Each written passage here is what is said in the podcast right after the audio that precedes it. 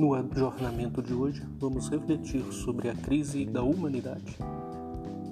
Eu sou João Carlos e vamos a essa reflexão. Dentro da atual conjuntura que nos encontramos, fica-se bem claro que o ser humano do século XXI enfrenta a sua maior crise, uma pandemia sem fim que desencadeou outras séries de crises que precisavam apenas de uma porta para aparecer.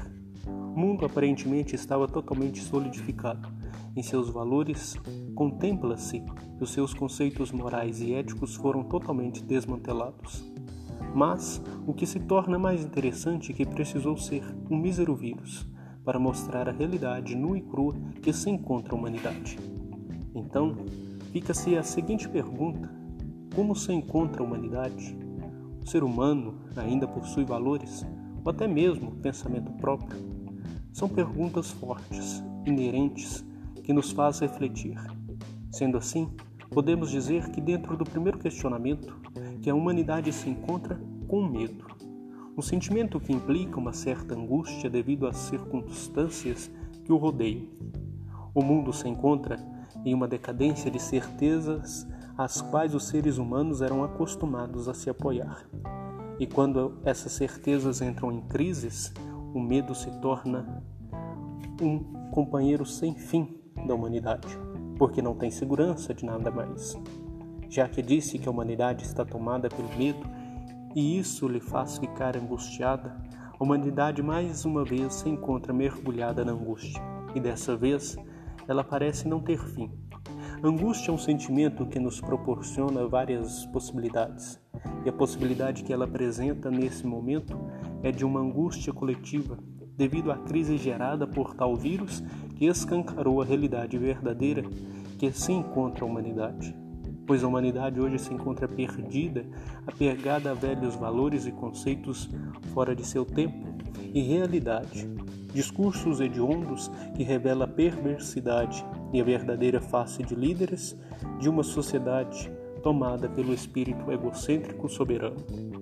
Sendo assim, a humanidade em geral, ao contemplar a sua volta tal problemática, é tomada pelo medo e angústia, porque ela não sente segura em discursos vazios, onde tais valores propostos já sofreram um fracasso horrorento. Deste modo, fica-se latente que o ser humano está vivendo um tédio.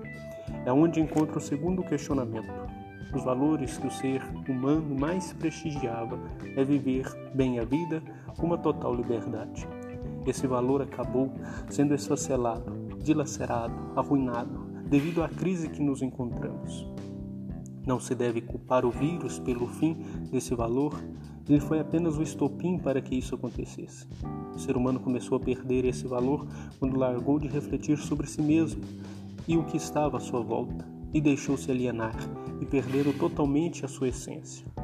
O ser humano despojou-se de si mesmo de suas convicções e pensamentos próprios para viver conceitos e ideais totalmente inválidos para si.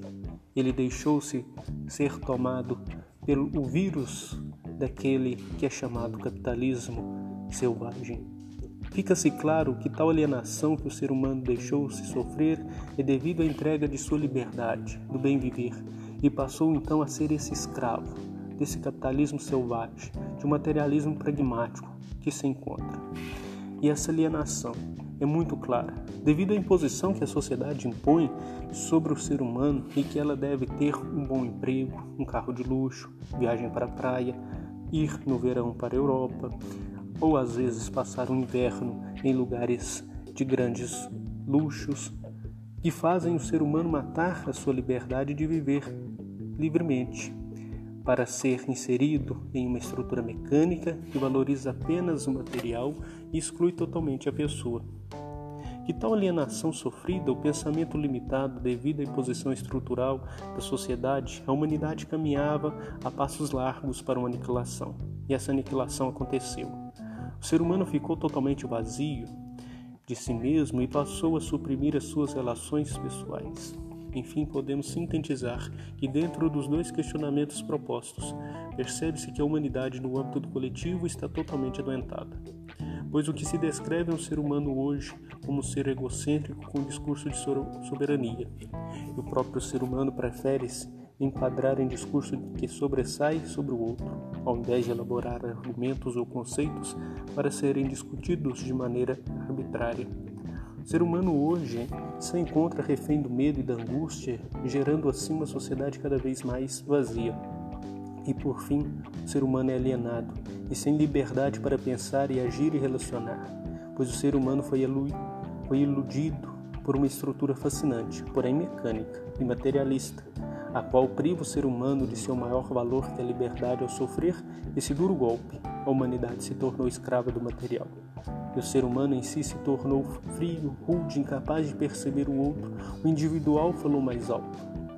Podemos concluir esse episódio de hoje que o vírus foi uma bomba relógio para que o ser humano entrasse em um colapso consigo mesmo e não entendesse o que estava acontecendo com ele. As crises que estamos vivendo irão passar. Economia com certeza irá se recuperar. As vacinas irão surgir os seus efeitos.